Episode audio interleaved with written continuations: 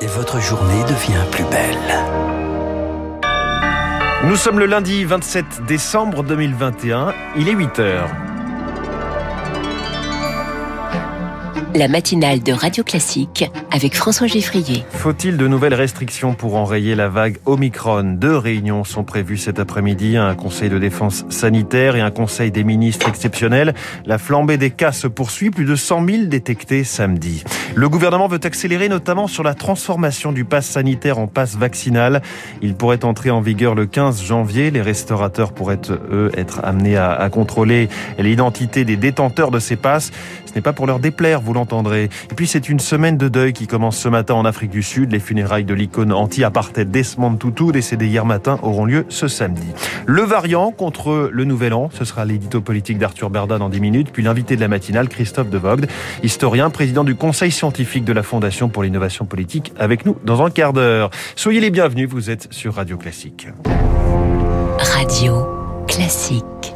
Baptiste Gabory, quelles mesures face à la propagation du Covid? Emmanuel Macron tient cet après-midi à 16h en visioconférence un nouveau conseil de défense sanitaire suivi une heure plus tard d'un conseil des ministres exceptionnel. Samedi, la barre des 100 000 nouveaux cas quotidiens a été franchie en France, du jamais vu depuis le début de l'épidémie il y a près de deux ans.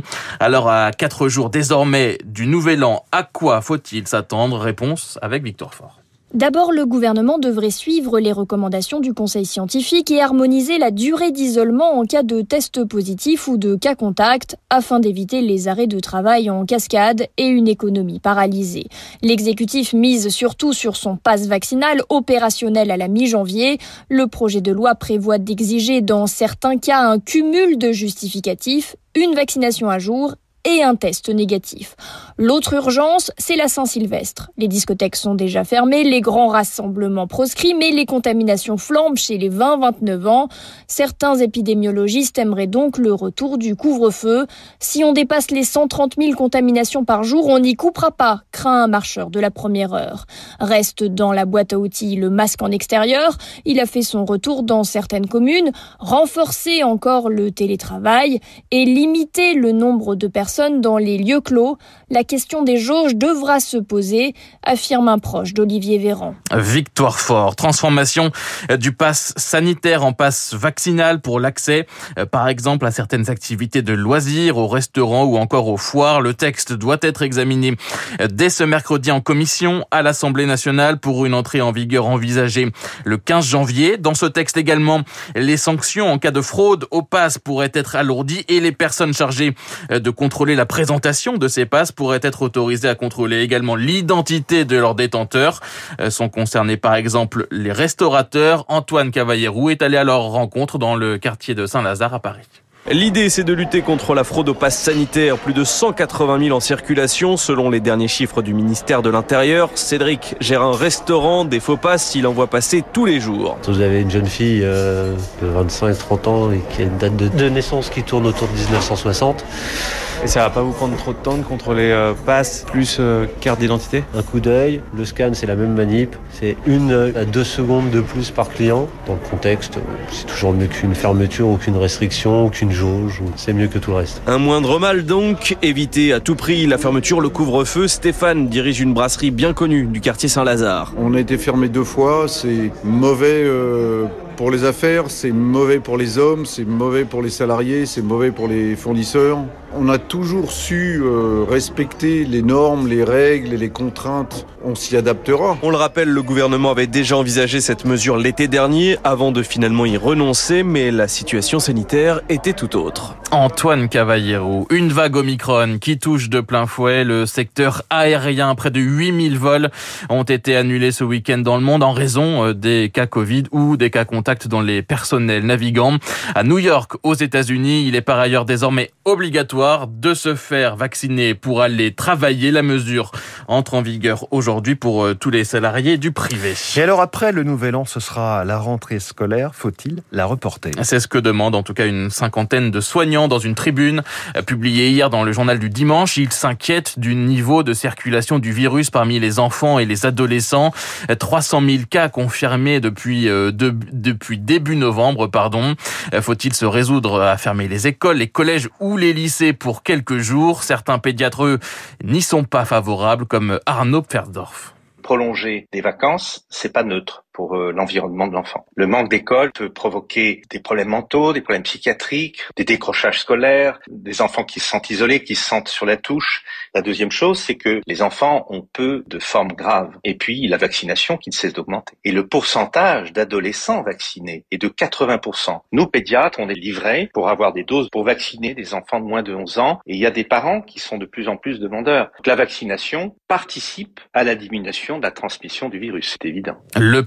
Arnaud Fersdorf avec euh, Elodie Wilfried pour Radio Classique. Il est 8h06 et à la une également ce matin la semaine euh, de deuil en Afrique du Sud après la mort de Desmond Tutu. Les drapeaux sont en berne euh, depuis hier soir et pour toute la semaine. Les obsèques de l'archevêque anglican sud-africain Desmond Tutu auront lieu ce samedi 1er janvier au Cap dans la cathédrale Saint-Georges, son ancienne paroisse. Desmond Tutu, figure de la lutte contre le régime d'apartheid, est décédé hier matin au Cap à l'âge de 90 les hommages depuis se multiplient. La fondation Mandela qualifie sa perte d'incommensurable. L'ancien président américain Barack Obama salue de son côté un mentor, une boussole morale. Son vieil ami, le Dalai Lama, déplore lui la perte d'un grand homme. En octobre dernier, pour le dernier anniversaire de Desmond Tutu, il lui avait adressé ce message. J'ai une profonde admiration et un profond respect pour l'archevêque Tutu. Nous, qui nous dédions à la religion, nous devrions tous prendre exemple sur des personnes comme l'archevêque Tutu, qui a voué sa vie à la paix.